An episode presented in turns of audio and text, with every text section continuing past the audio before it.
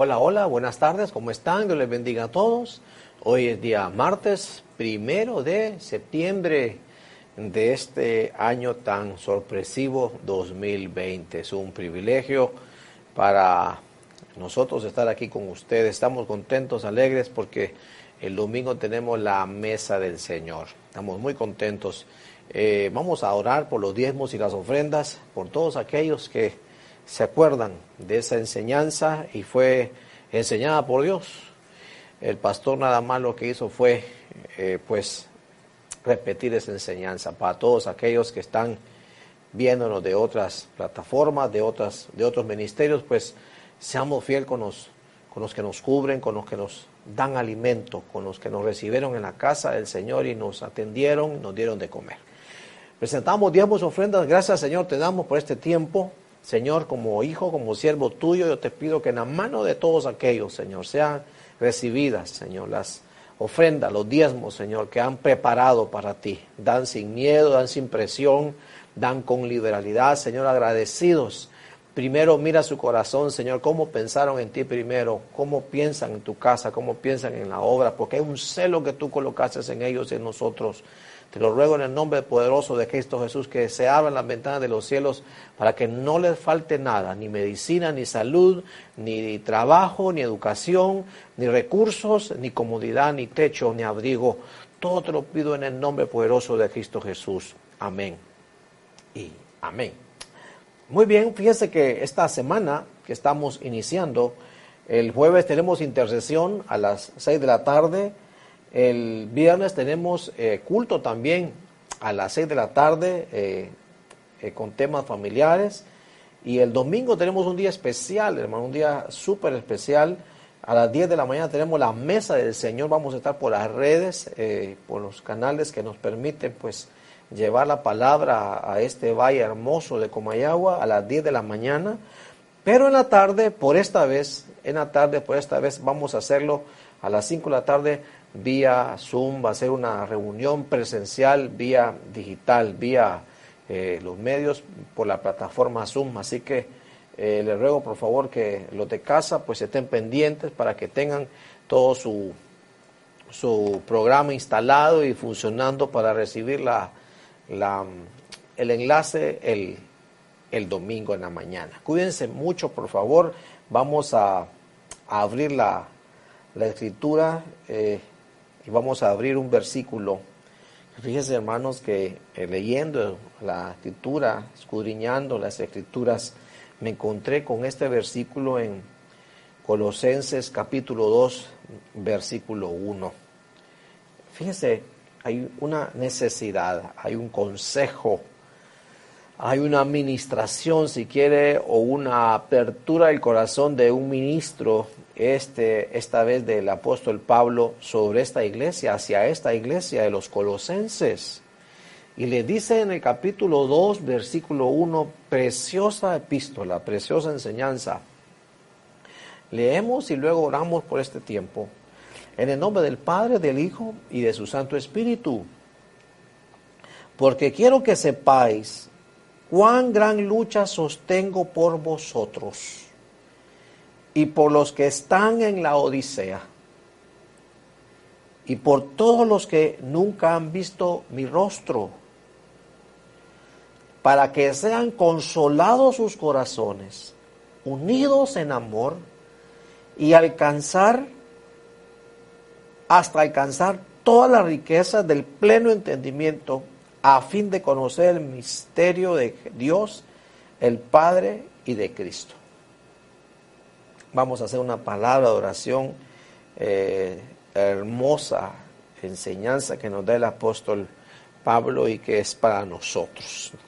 Si usted repite conmigo, esto es para mí, esto es para nosotros. Padre, en el nombre de Jesús, gracias te damos porque estamos reunidos, Señor, comenzando un nuevo mes.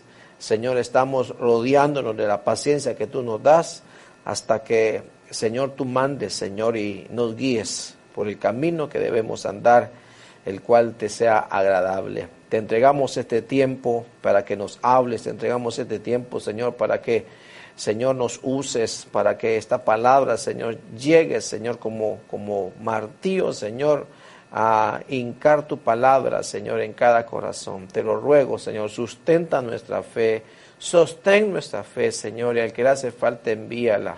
Te rogamos, Señor, por las peticiones de cada quien, Señor, de cada cual que a través, Señor, de las plataformas, a través de ahorita mismo están abriendo sus labios y te están presentando, Señor, su casa, su negocio, su familia, su matrimonio, su empresa, sus hijos, Señor, para que sean atendidos por ti. Yo te ruego que los oigas, Señor. Inclina tu oído.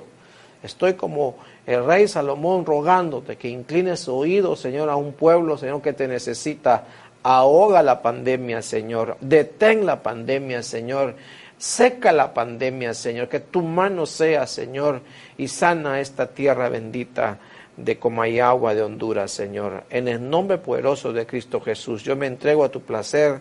Úsame, Señor. Amén y amén. Muy bien.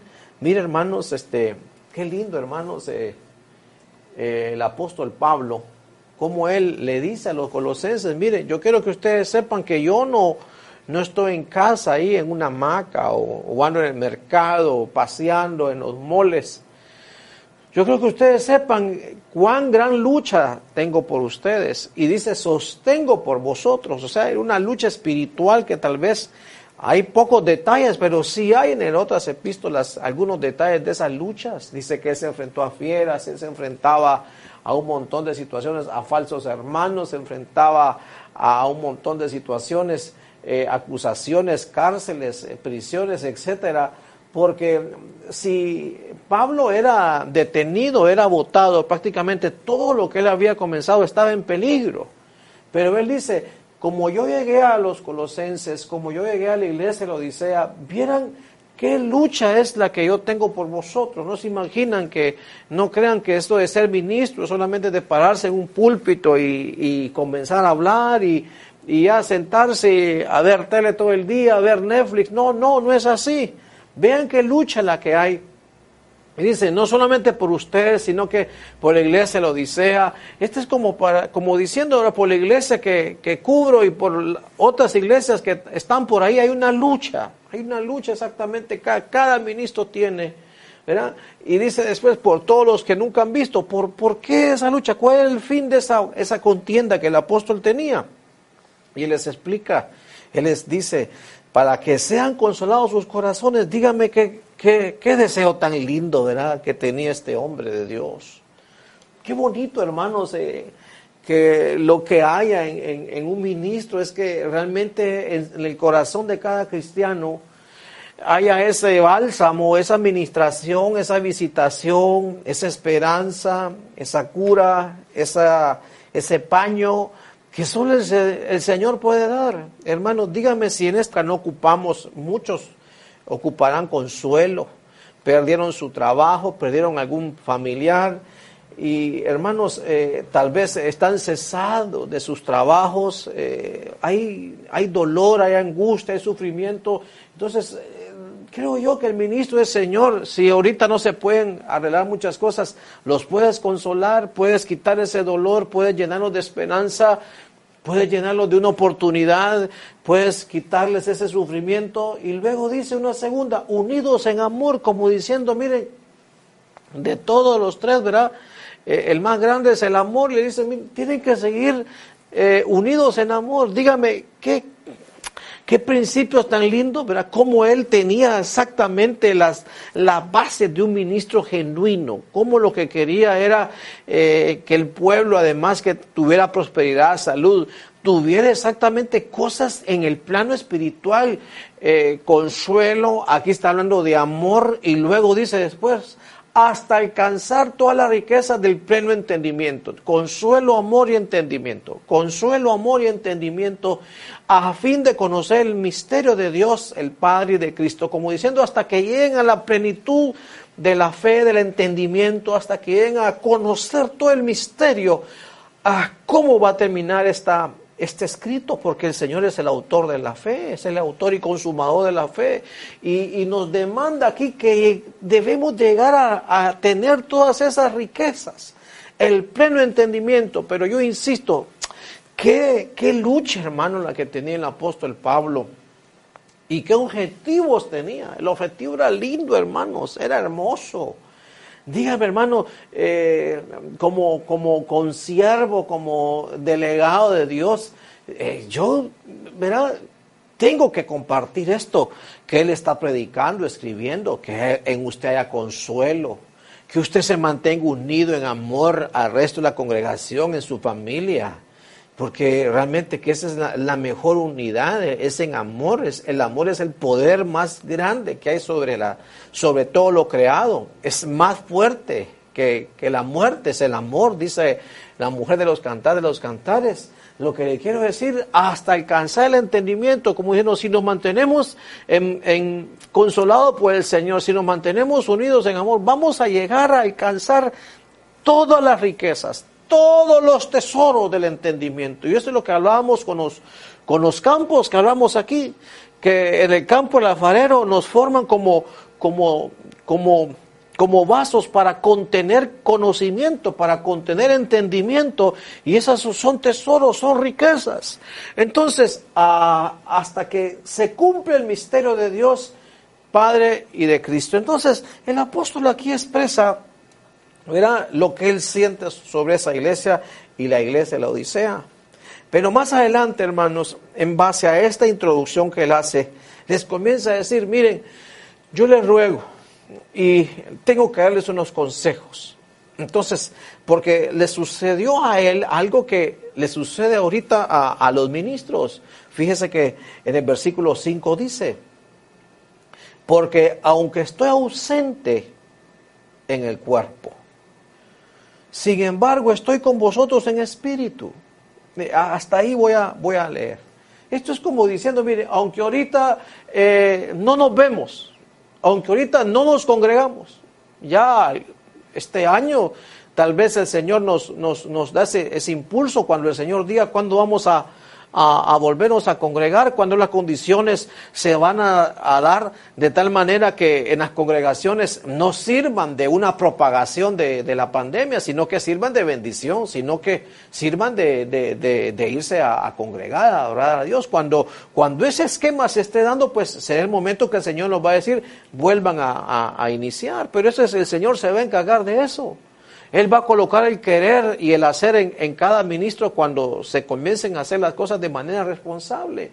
Pero dice, mientras ahorita no estoy con ustedes en el cuerpo, no nos podemos abrazar, no nos podemos ver, no nos podemos eh, eh, tener comunión ni coinonía. Sin embargo, estoy con vosotros en espíritu. Dígame si ahorita no hemos estado así. Tal vez nos vemos por una pantalla, pero realmente eh, lo que estamos es en espíritu, conectados en espíritu. Ahorita la casa espiritual es realmente la que salió completamente a, florecer, a dar a luz, porque eh, la casa literal está cerrada. Entonces dice aquí, en espíritu sí estoy con vosotros, sí estoy con vosotros porque sigo teniendo luchas, porque estoy orando por ustedes, porque quiero que sean consolados, porque quiero que estén unidos en amor. Y sigo leyendo, fíjese, dice, regocijándome. Mire, mire los informes del apóstol Pablo. Mire qué iglesia es a los colosenses, una iglesia linda. Fíjese que aquí hay dos palabritas que a mí me gustaría... Eh, eh, subrayar. Dice, regocijándome al ver vuestra buena disciplina. Esa palabra es orden. ¿Cómo hacen las cosas en orden? Mire cómo hacen caso, cómo, cómo a pesar de que no estoy con ellos, cómo ellos siguen haciendo las cosas en disciplina, en orden. Miren cómo ellos siguen eh, exactamente eh, haciendo los procesos, los protocolos, eh, respetando la autoridad, el ordenamiento, la sucesión del orden de la, del gobierno eh, local de la iglesia, como ellos, a pesar de que yo no estoy ahí, ellos siguen esa buena disciplina, son ordenados, son disciplinados. El día que le toca orar, ahí están orando el día. Y si no le toca orar ese día, pues también ora. El día que le toca intercesión, pues también. El día que le toque, verá, hacer sus ofrendas, ese día hace sus ofrendas. Tienen buena disciplina esa, esa iglesia Es el informe que recibía el apóstol Pablo de esa iglesia. Pero donde me quiero entretener es, es en esto. ¿Por qué ellos eran eh, así? Porque dice, y la estabilidad de vuestra fe. La estabilidad de vuestra fe. Creo yo que esa es una de las cosas que, que todo ministro tiene que ocuparse y pedirle a Dios que la iglesia no se le venga fe, la fe abajo. Entonces, fíjese que a este tema yo le llamé la estabilidad de la fe, pero antes de comenzar a escribir, primeramente vamos a ver eh, qué es la fe o para qué sirve la fe. Eh, usted podrá haber escuchado un montón de definiciones buenas, extraordinarias, pero permítame esta. Vea la pantalla, fíjese pues, mire. Ah, este es el plano terrenal. Este es el plano terrenal. Esta es la tierra. Y este es el cielo. Este es el cielo. Entonces aquí este es el cielo. Entonces, nosotros que estamos aquí en la iglesia, tenemos un altar. Ese altar ya está construido. Es un altar de, de piedras, que es el Señor, la doctrina. Sobre ese altar nosotros ofrecemos sacrificios. ¿Sí? Pero nosotros ofrecemos sacrificios porque ocupamos exactamente una, una respuesta que venga del cielo. Ocupamos saber si, si, si lo que se está ofreciendo aquí abajo, si esto que se va a ofrecer aquí abajo, va a llegar acá arriba. Es como cuando el pueblo llegaba a con las ofrendas y sacrificios. Se los entregaba al sacerdote, el sacerdote degollaba el cordero, él entraba allá a la presencia del Señor, a la arca, llevaba la sangre y ahí Dios le daba la respuesta. Y salía el sacerdote de regreso y le daba la respuesta al pueblo. Sí, Dios recibió el sacrificio. Todo ese proceso fue un subir y bajar. Se presenta la ofrenda, literal, se quema. ¿verdad? Y eso que sube arriba tiene que llegar al cielo. ¿Qué es lo que hace? Que llega al cielo y qué es lo que hace que baje. Es el plano espiritual.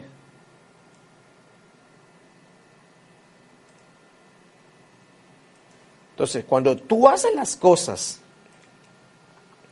en la tierra y quieres subirlas a este plano que está aquí,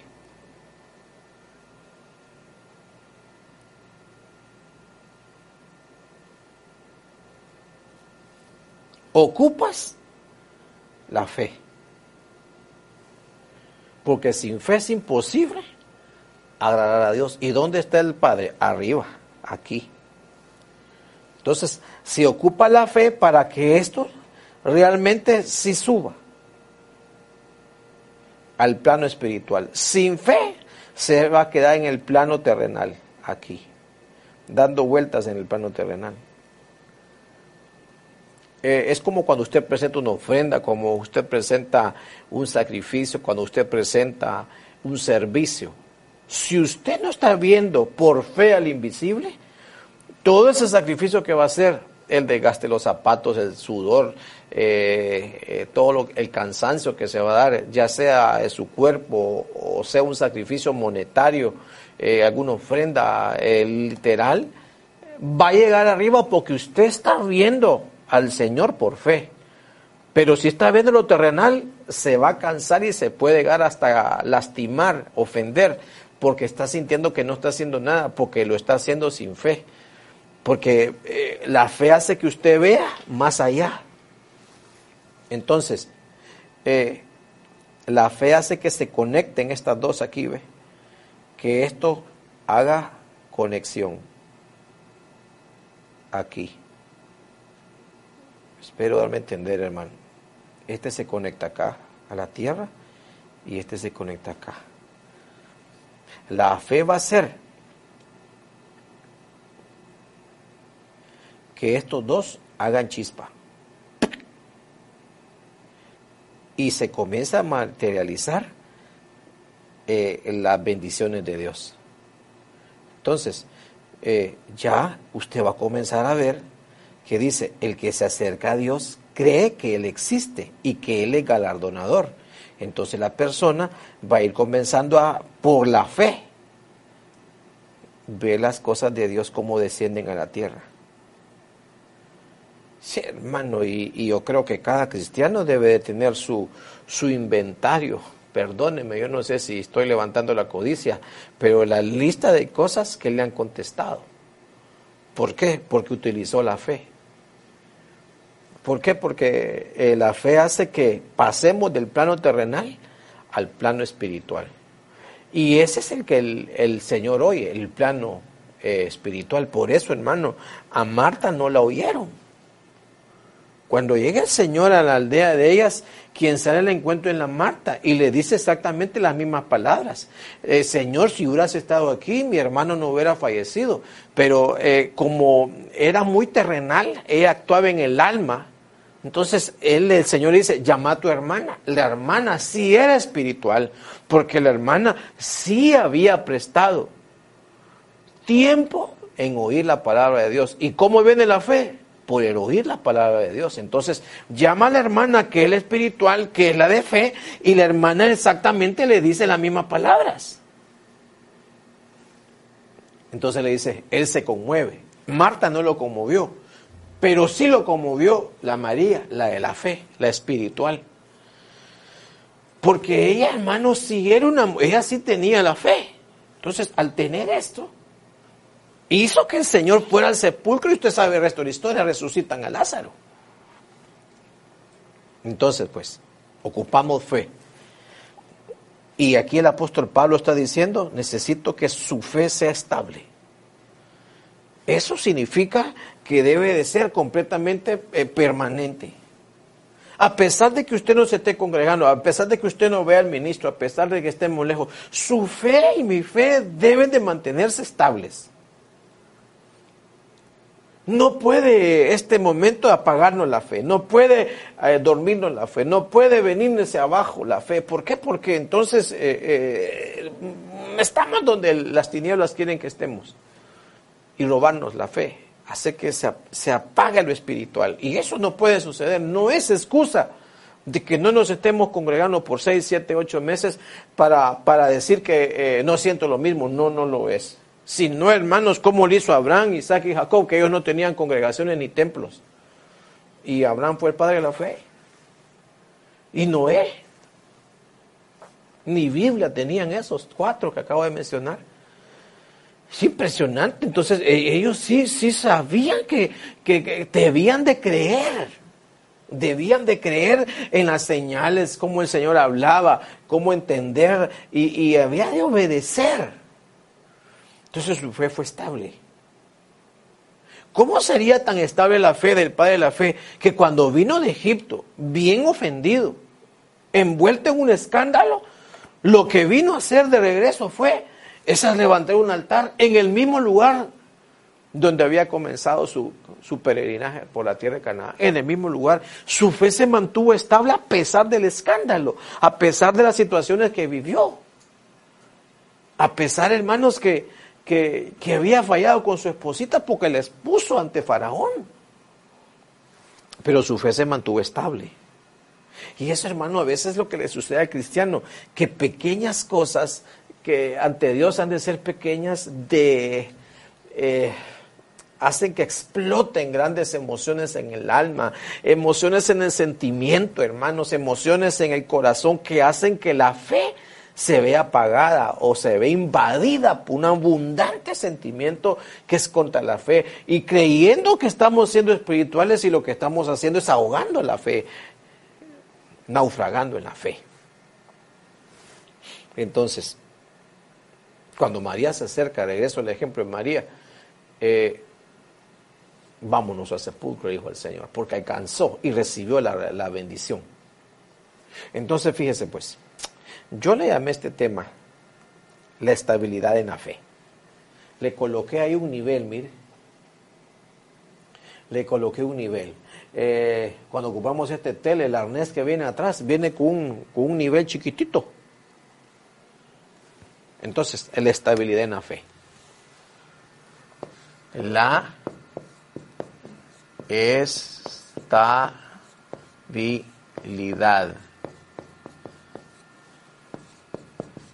en la fe. Y aquí vamos a colocar un nivel. Le voy a hablar solo de, cuatro o tres puntitos eh, eh, sencillitos para que usted se lo lleve a su casa y, lo sigamos practicando, porque él mismo da exactamente el, el consejo de cómo somos estables en la fe. Aquí vamos a poner un nivel, este es un nivel. ¿Ok? Bueno, pues. Punto número uno. Él da los, los cinco consejos inmediatamente después de ese versículo de Colosenses capítulo 2. Ahí están los cinco. No lo voy a cambiar de libro. Fíjese pues, Colosenses 2.6. Por eso me tomé suficiente tiempo en el, en el, en el, en introducción, porque eh, el desarrollo es, eh, creo que ya lo ha conocido usted. Pero permítame repetírselo en el nombre del Señor. Por tanto, ¿Cómo se hace estable la fe? De la manera que recibiste a Cristo Jesús el Señor, así andad en Él. Entonces, hermano, número uno, así como usted comenzó, es como para que mantener la estabilidad en la fe, así con ese impulso inicial, con esas ganas que tenía usted ese primer día que llegó a la iglesia y el siguiente culto, ¿verdad? Después de que recibió al Señor esa visitación, Dios le habló profecía, en visitación le pusieron manos y ese segundo culto usted le dijo, le dijo al pastor, al encargado, al delegado, póngame a hacer algo. Necesito eh, que me digan qué ocupan, qué ocupo comprar esto, qué necesitan. Eh, otro micrófono, eh, dígame, ¿qué, agarro? ¿Qué, ¿Qué, barro? Dígame, ah, póngame a hacer algo, pego ladrillos, pego cerámica, ¿qué, ¿qué, hago? E, ese impulso primero, dice el apóstol Pablo, que de esa manera como recibieron el Señor, así manténganse, así manténganse estables. Entonces, el, el punto número uno, Conserva el, impulso primero. Consérvelo. Conservar.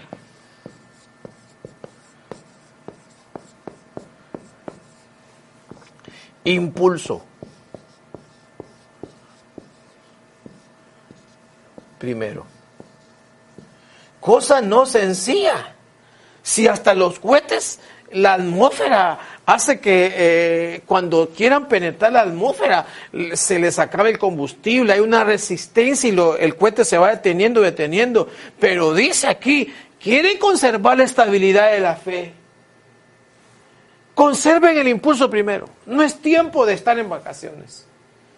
Si ahorita eh, eh, eh, por la pandemia, por las restricciones, tu servicio se vino abajo, todo lo que hacías se vino abajo, y el único que te ha dicho el pastor, el único que ocupo ahorita es que comiences a orar. Entonces, ese impulso que tenías conectando equipos, que planchando los uniformes, que ensayando cuatro horas, cinco horas físico, toda esa capacidad, esa energía que tenías para hacer cosas físicas, debes de implementarla, debes de transformarla, debes de adaptarla en orar. Ese es cómo vas a canalizar y transformar tu energía completamente. Conserva el impulso primero. Consérvalo. Mira, David, David fue conocido por Saúl porque él era conocido por tañedor y uno de sus momentos cumbres en su vida espiritual fue cuando entra y danza con todas sus fuerzas con el arca del pacto. Entonces él supo conservar él conservaba ese impulso. Eh, eh, hermanos, hasta cuando regresó de la rebelión que le provocó su hijo, eh, inmediatamente al tiempo que pasó el luto, comenzó otra vez el trabajo de reunirse con los ancianos, de volver a unificar el reino. Con, así con ese impulso que comenzó, así terminó su carrera. Era impulsivo, hermano, era, eh, sabía transformar su energía. Y es que es lo que ocupa el cristiano, saber transformar el ímpetu, saber transformar como, como los transformadores, carga de una y pasar la otra carga. Pero el impulso no, no, no se le viene abajo. Consérvelo.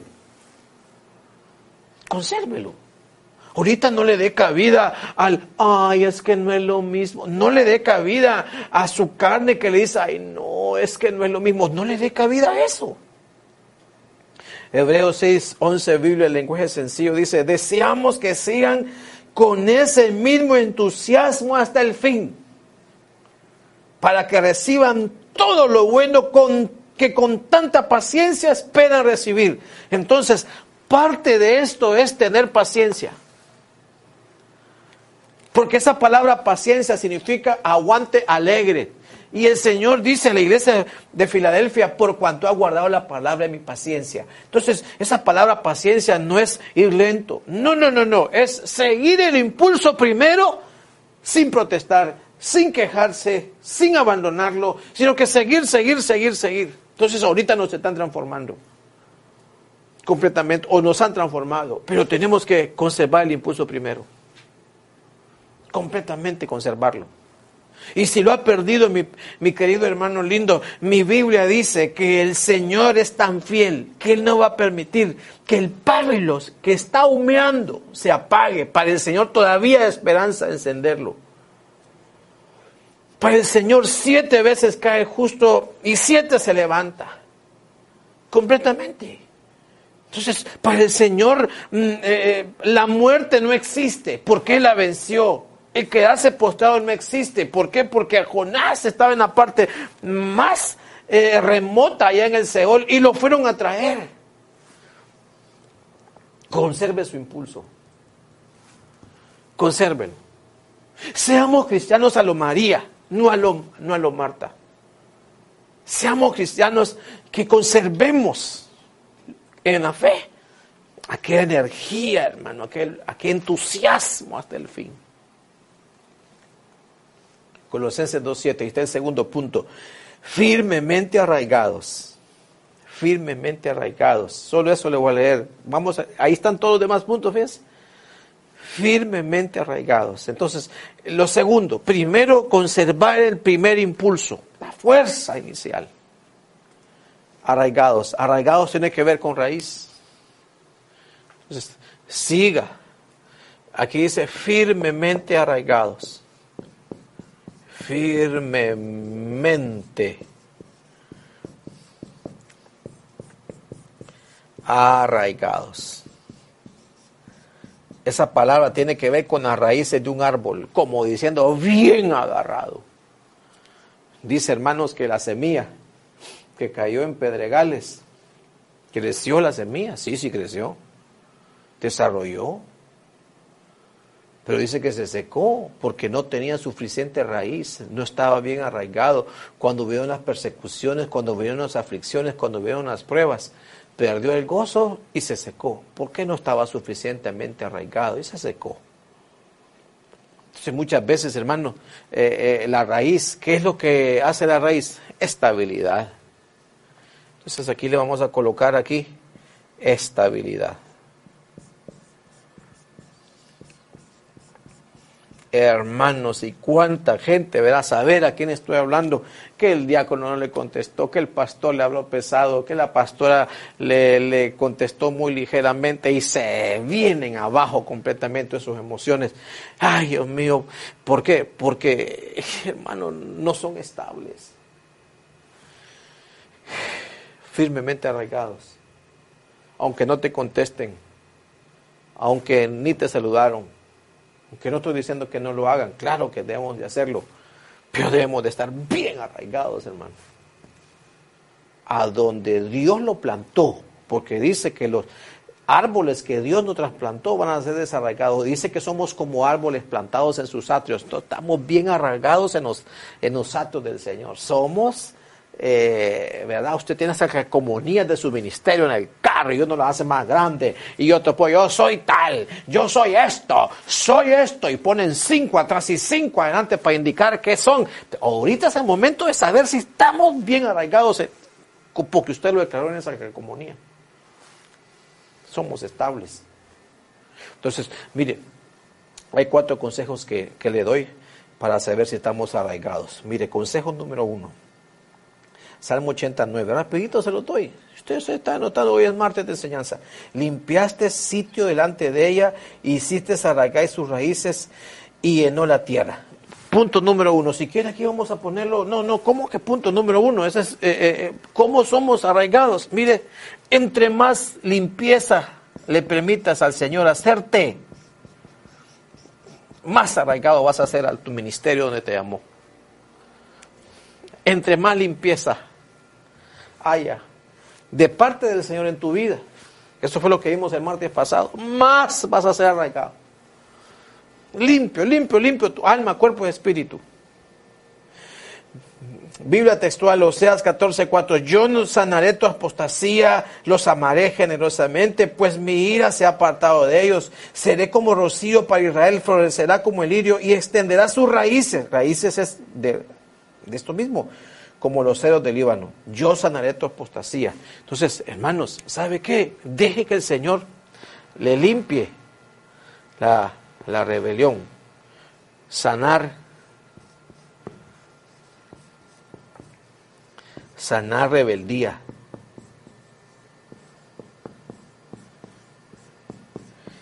Si usted bien sabe que hay cultos los viernes a las seis y usted tiene clavos en la familia, eh, dígame si no le conviene meterse a las redes, escuchar la palabra, para que Dios de algo le diga ahí. Algo le mande el Señor, una estrategia, una respuesta.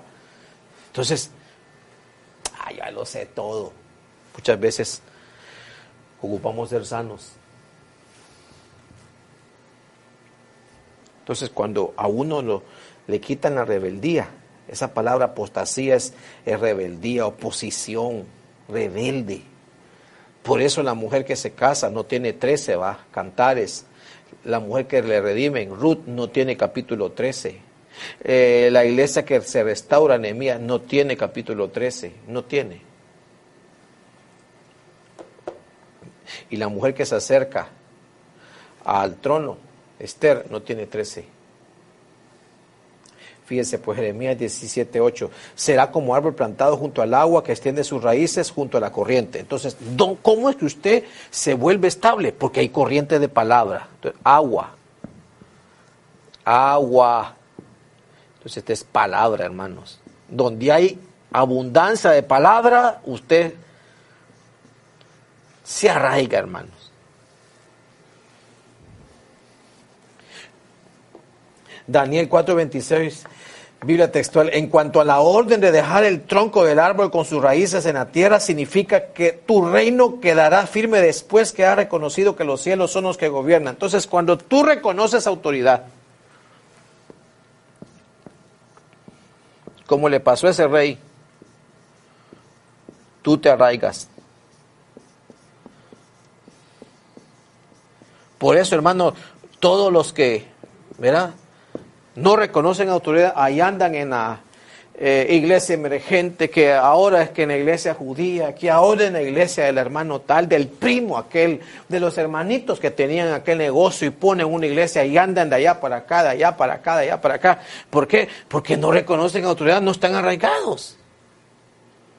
Por eso, hermanos, este hombre fue confirmado cuando reconoció la gloria de Dios y él que gobernaba y fue restaurado. Lo cambiaron de bestia a hombre. Entonces fíjense pues. Conservar el impulso primero. Firmemente arraigados. Ser estables. Tres. Edificados en Él. Edificados en Él. Edificar sobre Él. Entonces es, esto es que, este es como que, vaya, va, mire. Cristo es la roca. Mi apóstol colocó el cimiento. Sí. Y me dice a mí, Tirso, anda como hay agua y yo comienzo a sobreedificar sobre lo que Él me dio, sobre la doctrina. Yo se lo predico a usted. Usted se lo lleva a su casa. ¿Y usted qué va a sobreedificar encima? Por eso dice, todo el que coloca su casa sobre la roca, será aquel hombre que oye y pone por obra la palabra, vienen los torrentes, los ríos, las tempestades y la casa no se va a mover. Entonces, es importante para mantener la fe saber sobre qué está edificando usted. Entonces, edificar sobre él, yo le voy a colocar sobre edificar. Sobre edificar. Sobre edificar. Sobre edificar. ¿Qué colocas sobre la enseñanza que te dan? ¿Qué colocas? Yo tuve que colocar eh, eh, en mi casa, ¿verdad? En mi vida, en la iglesia. Eh, tengo seis opciones. Seis opciones sobre lo que yo recibo que me dan. Oro, plata, piedras preciosas, paja, heno y hojarasca. Seis cosas tengo para sobreedificar. Entonces, si yo no estoy sobreedificando bien, si yo sobre lo que me predican, sobre lo que la doctrina apostólica, sobre lo que me predican sobre este, este púlpito, o sobre el púlpito que usted escucha, mi amado hermano, que va a otra congregación, que Dios lo bendiga. Usted sobreedifica sobre lo que le están dando de aquí. Pero usted cambia y coloca otras materiales, la casa no va, la fe no se va a volver estable. Porque mire lo que dice, 1 Corintios 3:10, conforme a la gracia de Dios que me fue dada, yo como sabio arquitecto, mire, sabiduría, hay que saber, puse el fundamento, o sea, puse lo que el Señor me dio, Él es el, apóstol, yo coloqué, y otro edifica sobre Él, y ese es el, el ministro, después viene usted, pero cada uno, usted, tenga cuidado de cómo edifica encima. Entonces, ese es el asunto. ¿Qué está colocando encima sobre lo que usted está aprendiendo? Sobre lo que usted está oyendo. ¿Qué está, qué está haciendo con eso que, guarda, que escribe, que manda los dibujos? Eh, ¿qué, ¿Qué coloca ahí encima? Cada palabra es como una piedrita que nos dan, hermanos. Donde yo la tomo y la coloco sobre lo que está la, la doctrina apostólica. Entonces, ¿cuántos mensajes ha escuchado usted? Cada mensaje que le han dado es una pedrita que le dieron que usted debió haberla colocado encima de esa roca. Entonces quiere decir que a estas alturas tiene un muro lleno de piedras, hermano. ¿Cómo se va a caer? Por eso dice, tenga cuidado que coloque encima. Por eso yo le he dicho, y no solamente de mí, eh, seguramente te ese consejo, eh, eh, que, oye, a quién le da like, a quién busca. ¿No será que entre su pool de personas hay falsos ahí, ministros, que usted está dándole like y está tomando esas piedras y las está colocando ahí? Paja, heno y hojarasca. Entonces, fíjese, pues, fíjese, fíjese, rapidito. Mire, ahora bien, si sobre este fundamento alguno edifica con oro, el oro es la fe, es lo celestial, es la visitación, es lo divino. Todo estaba recubierto con oro, ¿para qué? Para que cubriera el material original en el, en el, tabernáculo. La madera se pudre, se consume, pero el oro evitaba que se, que se, que se venciera. Eso es lo que desciende del cielo. Plata es la palabra. Mi palabra es como plata siete veces refinada. Piedras preciosas son las visitaciones, los sueños de Dios. La visión de Dios, por eso dice, no echéis vuestras perlas a los cerdos, porque las van a hollar. Ahora, aquí aparecen tres materiales que sí perecen, madera, heno y paja. Entonces, los primeros tres, estos tres usted tiene que edificarlos, estos tres usted tiene que colocarlos. Estos tres. Pero los cuentos del otro, que la tradición de aquel, que lo que dijo el otro cuento del otro, que el chiste del otro aquel, que el refrán del otro aquello, perdóneme, tiene que, tiene que estar aquí en la palabra para que nuestra fe sea estable. Entonces, aquí le voy a colocar oro, plata, usted le coloca que es cada quien, ¿verdad? Y, y piedras. Ups. Piedras preciosas. Piedras preciosas. Esas son las visitaciones que Dios te da. Esos son los sueños que Dios te da. Los remas que Dios te da. Esos son el ángulo que Dios te da, ese versículo, la revelación que Dios te da. ¡Wow! Impresionante esto, hermano. Mire, firmemente arraigados, edificados en Él, confirmados en vuestra fe. ¿Cómo te van a confirmar? Ocupamos ser confirmados. Esto es importantísimo, hermanos confirmados. Confirmados. Confirmados.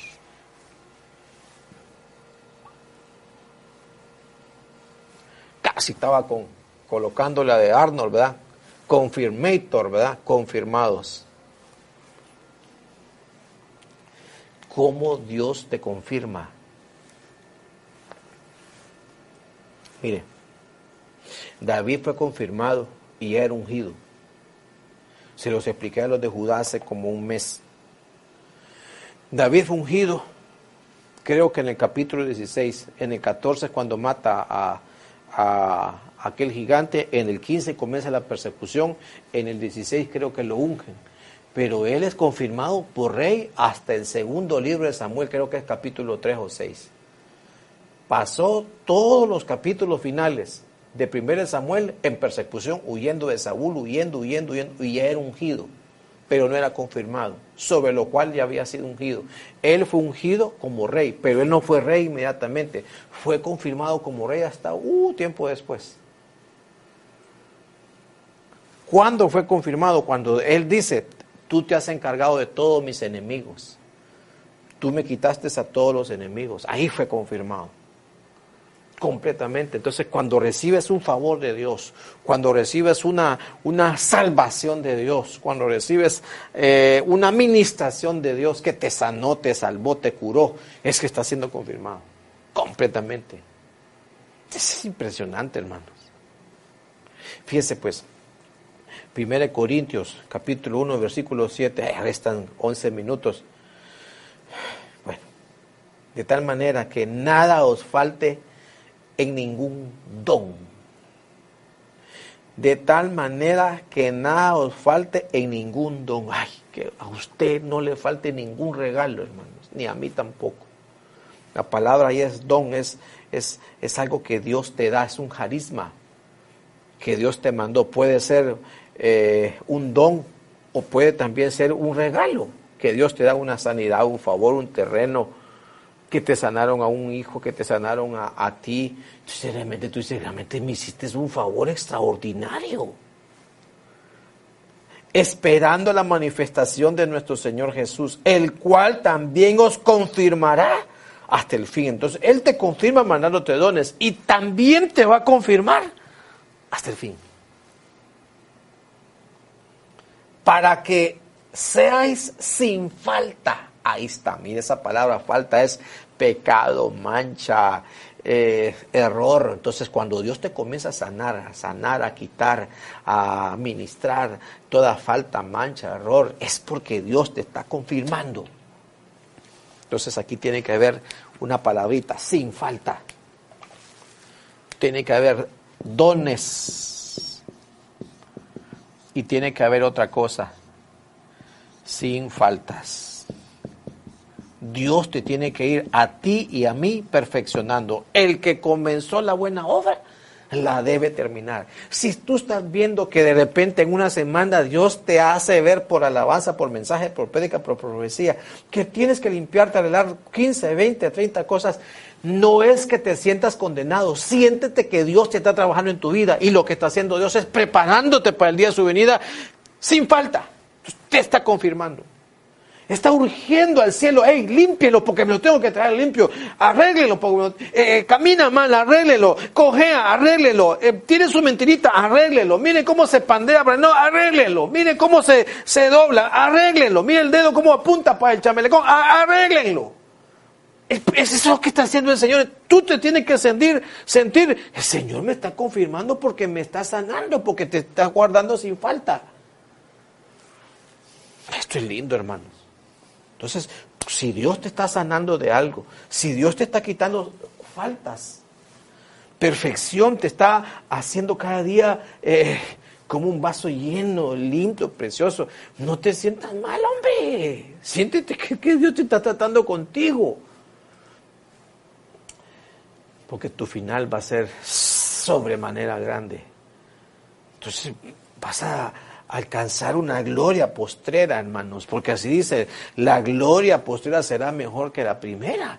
Entonces, hermanos, así vas tú siendo confirmado, confirmado, confirmado, confirmado, confirmado, confirmado, confirmado. Te están embelleciendo, embelleciendo, te están refinando, refinando tu manera de hablar, tu manera de contestar, tu manera de tener prudencia, tu manera de abordar. Te están refinando en trato tu, familia, con tu esposa, con tus hijos, eh, eh, cosas básicas. Eh, te están refinando, refinando, refinando, refinando, refinando. Entonces, fíjese pues tal como fuiste instruidos, tal como fuiste instruidos, hermanitos, eh, para los que van a otro ministerio, o los que van también a donde eh, el Señor me ha dado pastorear, ¿cuántos mensajes ha recibido de nosotros? ¿Cuánta instrucción? ¿Cuánta enseñanza? Entonces, para tener una, una fe estable, jamás se olvida Jamás se olvidan las instrucciones que nos han dado. Jamás se olvidan las instrucciones. Siempre se conservan, siempre se conservan. Y si funcionaron hace 10 años, guárdala, tarde o temprano te volverá a servir. Jamás abandona la instrucción que un padre espiritual y una madre espiritual te han dado. Siempre conserva, la conserva, la conserva, tal como fuiste instruidos. Eso se llama conservar la instrucción conservar la instrucción. Ay, Dios mío, ¿dónde pongo esto? Aquí está. Conservar la instrucción. Aquí lo vamos a poner aquí. Conservar la instrucción.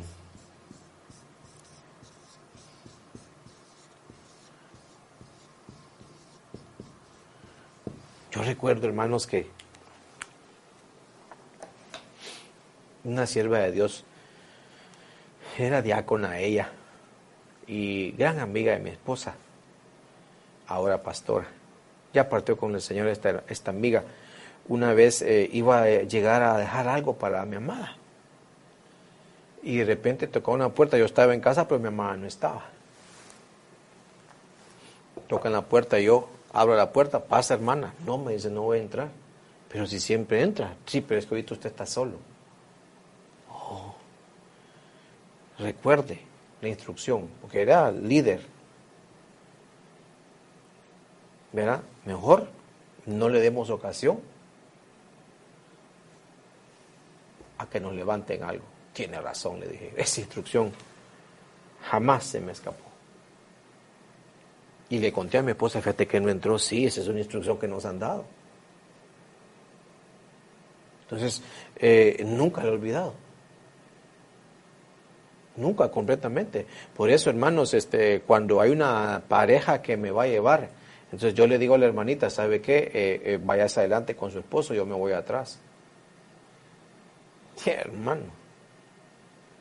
Para que no nos levante, porque me acuerdo de esa instrucción que me dieron. No te quedes solo con una mujer. No. A los diáconos yo le digo, hey chavos, no me dejen solo, porque nos pueden, me pueden levantar algo no me dejen solo. Igual a las hermanas, no me dejen solo a la pastora. Igual usted, mi querido hermano, no se quede solo. Después, ¿cuánto clave ministro caído, siervo de Dios caído hay? Porque lo dejaron solo y después comenzaron a trabajar en hacerlo caer. Entonces, son instrucciones que dan. Tal vez eh, están escritas en la Biblia y escondidas, pero hay que conservar la instrucción que nos dieron. Dios le dio la instrucción a aquel profeta y le dijo, no vayas a hacer tal cosa ahí. Y por eso lo cortaron. Por eso hay mucha gente ungida, lo que no avanzó ni creció. ¿Por qué? Porque las pequeñas instrucciones que le dio el ministro, que le dio el que los cubría, las pasaron por alto. Y no tomaron en cuenta que esa pequeña instrucción era palabra de Dios, era de la voz de Dios también. Entonces hay que conservar la instrucción. ¿Cuántas veces a mí se me ha dicho, esto no lo hables con nadie? Esto ni lo discutas con nadie, es entre tú y yo. Son instrucciones que, están como en caja fuerte y, y hay que conservarlas. Entonces la fe se vuelve estable cuando uno conserva la instrucción que nos dieron.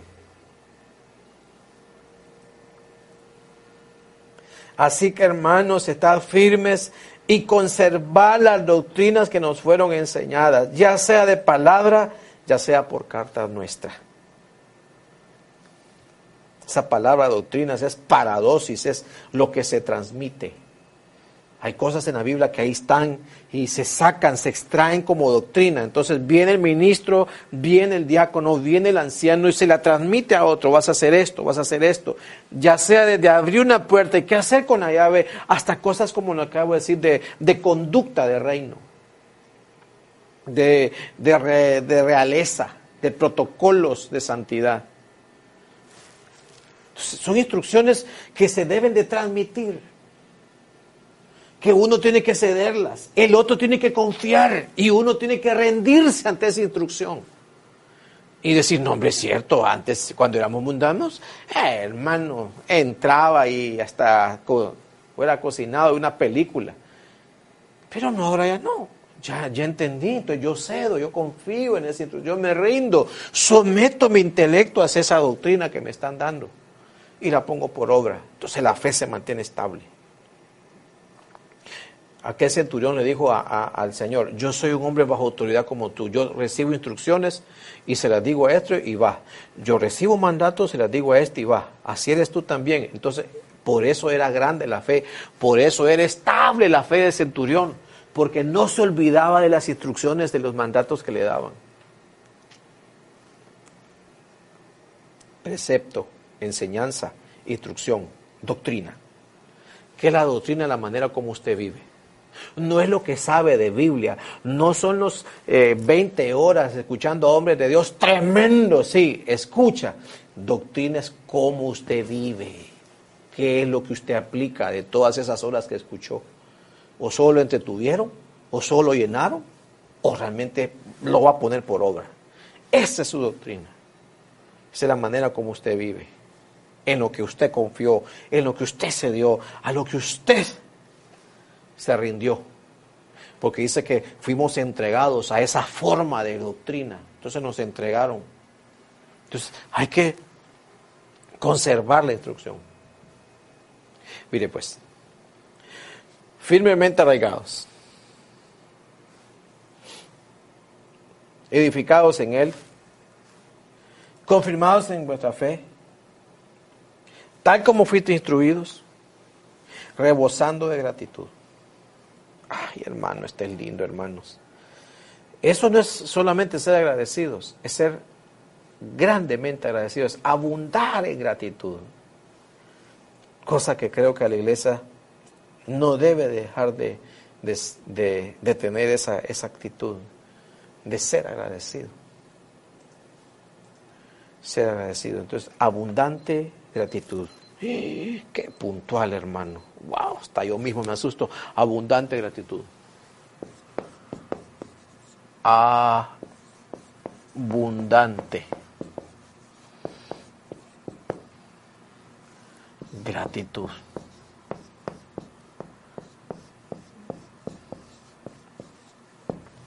Abundante gratitud. ¿Sabe qué decía David? ¿Qué más puedo añadir? Decía. si me tomaste de detrás de la, de la majada, de detrás de la prisco, allá me fuiste a tomar. ¿Cuándo lo tomaron? Cuando en medio de un ejército de valientes, miles habían ahí, tomaron a un muchacho que andaba dejando queso que sí, cuajada, el 1 Corintios, 1 Samuel capítulo 14. Ahí lo tomó el Señor y se lo acercó al Saúl y Dios hizo esa conexión para después lanzarlo a batalla y levantarlo. Ahí lo tomó el Señor en medio de muchos, en medio de sus hermanos mayores, lo tomó y lo levantó. Entonces decía David, ¿cómo no yo voy a estar agradecido si me tomaste en cuenta? Hermanito, a ti te tomaron en cuenta para un teclado, te tomaron en cuenta para cantar, te tomaron en cuenta para una llave de un templo, te tomaron en cuenta para cuidar 20, 30, 40 ovejas, te tomaron en cuenta para llevar la palabra de Dios, el mensaje del siervo, del pastor a un lugar lejos, te tomaron en cuenta. Cuando antes, hermanos, nosotros teníamos los primeros turnos en llegar al Seol, íbamos a estar en primera plana, en luneta íbamos a estar en palco íbamos a estar. Y de repente ahora Dios nos toma en cuenta. ¿Cómo no vamos a estar agradecidos si antes lo que podíamos hacer era clavo, problemas, dolores a nuestros padres? Éramos carga para la sociedad, hasta para la policía. Si yo le contara cuántas veces la policía me detuvo antes de llegar a los pies del Señor, con cuánto policía me agarré. Hermanos, si yo le contara en cuántos peligros de muerte estuve yo y el Señor me guardó, el Señor ya sabía que iba a hacer conmigo. ¿Cómo no voy a estar agradecido? ¿Verdad que el Señor me llama, me tomó por fiel? No es que yo era fiel, me tomó por justo. Entonces es algo que, que la iglesia no debe de perderlo. Antes andábamos adorando a dioses eh, de pichingos, iluminados, de cera, de cartón, de madera, y ahora adoramos al verdadero, al que vive. Nuestro Dios está vivo, por eso ya no le, ya no lo enterramos otra vez, porque está vivo, ya se nos presentó, ya se nos manifestó, ya sabemos que está con nosotros. No es porque me cuenten y porque me tienen bien casaqueado con el tema.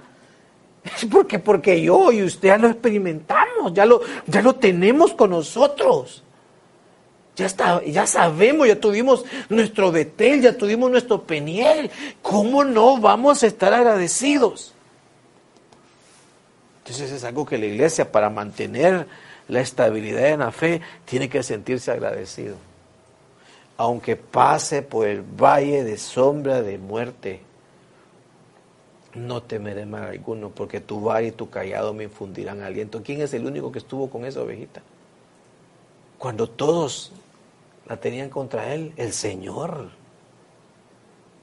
El Señor fue el único que fue a buscar a Pedro, caído, lo encontró desnudo, mal preparado, fracasado con su empresa en, en, Juan 21. El único que lo fue a traer, el que seguía teniendo esperanzas en él era el Señor, los demás ni su familia estaba con él.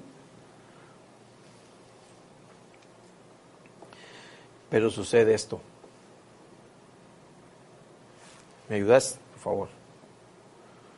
¿O es poco que el Dios de Israel os haya apartado de la congregación de Israel, acercándonos a Él para que ministréis en el servicio del tabernáculo de Jehová y estéis delante de la congregación para ministrarles? ¿Sabes? Este es el problema, mire, para, para no ser agradecido.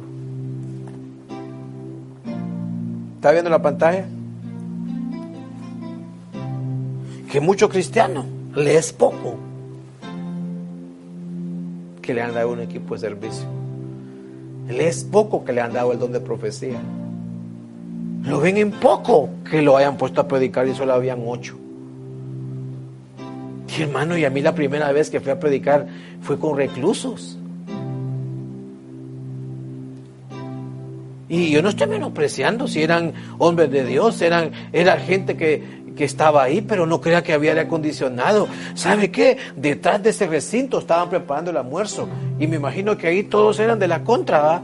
Cuando estábamos nosotros predicando, va a hacer un escándalo con las ollas como estaba Marta, hermano. ¡Pling, cling! Una oposición tremenda, hermano. Y esa es la porción que me dieron, tengo que ser agradecido. ¿Sabes, ¿Sabes qué, iglesia amada? Nunca tomes en poco lo que se te confirió. Nunca, hermanos.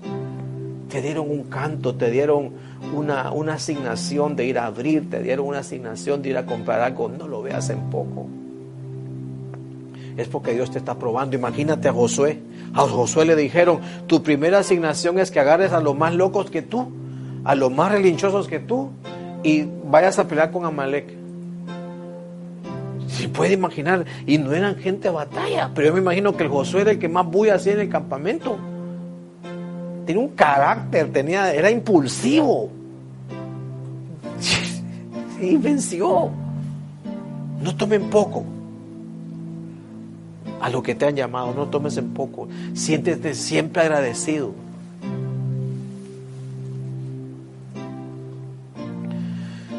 El mismo, mismo libro.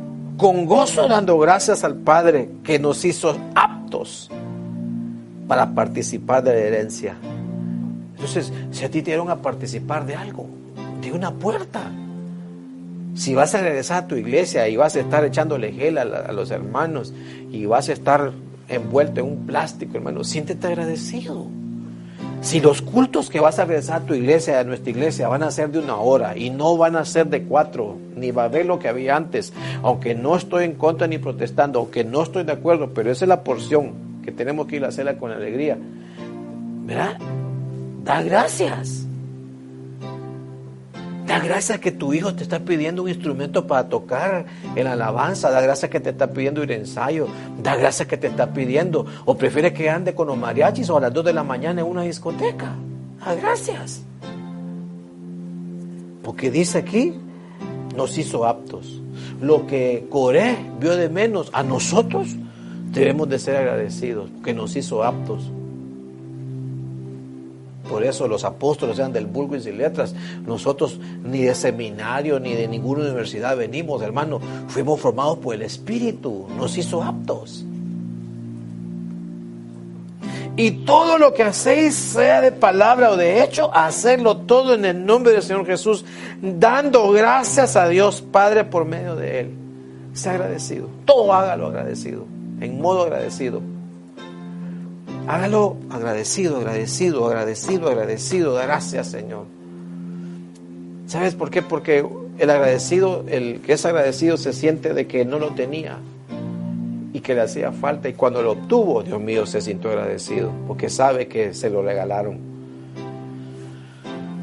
Que si no fue porque Dios se extendió la mano, tú no lo tendrías ni yo lo tendría. Entonces nos sentimos agradecidos.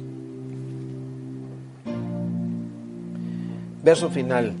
1 Corintios 16, 13, aquí termino. Estar alerta, permanecer firmes en la fe, portados varonilmente y ser fuertes. Firmes en la fe. Firmes. Entonces, hermanos, ¿cómo somos estables en la fe? ¿Cómo le vamos a colaborar al ministerio donde nos llamaron? ¿Cómo le vamos a colaborar a, colaborar a Dios en estos últimos kilómetros que le quedan a su iglesia sobre la tierra, siendo estables en la fe, estables. ¿Cómo vamos a ser estables? Estando alerta, permaneciendo firmes, portados valientemente, eso es lo que quiere decir, y siendo fuertes. ¿Cómo vamos a llegar a esta estabilidad? Conserve su primer impulso, conserve su primer amor. Firmemente arraigados, déjese limpiar, déjese sanar toda rebeldía, corra a la palabra reconozca autoridad, así va a ser bien arraigado. Bien arraigado como aquellas raíces, hermano, que arrancan aceras, que arrancan calles, que deforman calles porque están las raíces tan penetradas que destruyen todo. Así, ¿cómo van a votar eso? ¿Sabe qué, hermanitos? Sobreedifique, sobreedifique. Ya el apóstol, el apóstol que te cubre aquí, el ministro que te cubre a ti, ya puso el cimiento. Tu pastor coloca piedras todos los días desde el altar. Todos los días yo coloco piedras aquí. ¿Qué vas a colocar tú sobre esa edificación? Lo divino, la palabra, la visión. Conserva la instrucción que te dieron. Todas las instrucciones que te han dado, no menosprecia ninguna, como le dijo eh, eh, Salomón a su hijo, hijo mío no menosprecies ninguna de las instrucciones que tu Padre y yo te estamos dando. No, no menosprecies. Consérvalas, consérvalas. ¿Y sabes qué? Que el Señor confirme a través de sanidades, a través de dones que te va el Señor, a través de favores que te va el Señor, de regalos que te va el Señor. Si te hace falta un don, pídeselo. ¿Y sabes cómo se lo vas a pedir? Diciéndole, si me vas a dar esto es para edificar tu iglesia, es para beneficio de los demás te lo van a dar, te lo van a dar, ya vas a ver que te lo van a dar. Dice que nos debe confirmar hasta el fin y nos debe de encontrar sin faltas, por eso nos están confirmando, porque nos están limpiando, limpiando, limpiando, limpiando, y que nosotros no desaparezca esa, esa cultura, ese agradecidos. En el nombre de Jesús. Padre, gracias te damos. Queremos ser estables en la fe. Yo te pido por tu iglesia. Así como aquellos apóstoles que le pidieron, Señor, aumentanos la fe, yo te ruego ahorita mismo, si andamos flacos, si andamos faltos en alguna de estas cinco o seis cualidades que dice el apóstol que debemos de tener para tener una fe estable, Señor, mejórala, aumenta, Señor, la fe de cada uno de nosotros. Ayúdanos, Señor, en el nombre de Jesús, que jamás, Señor, dejemos de sentirnos agradecidos, que jamás, Señor, miremos en poco la salvación, que miremos en poco el templo que nos has dado, que miremos en poco lo que somos, que miremos en poco hasta dónde nos has traído, que miremos en poco tanto favor que nos has hecho, Señor. Te lo ruego, queremos ser estables. Yo te ruego por tu iglesia.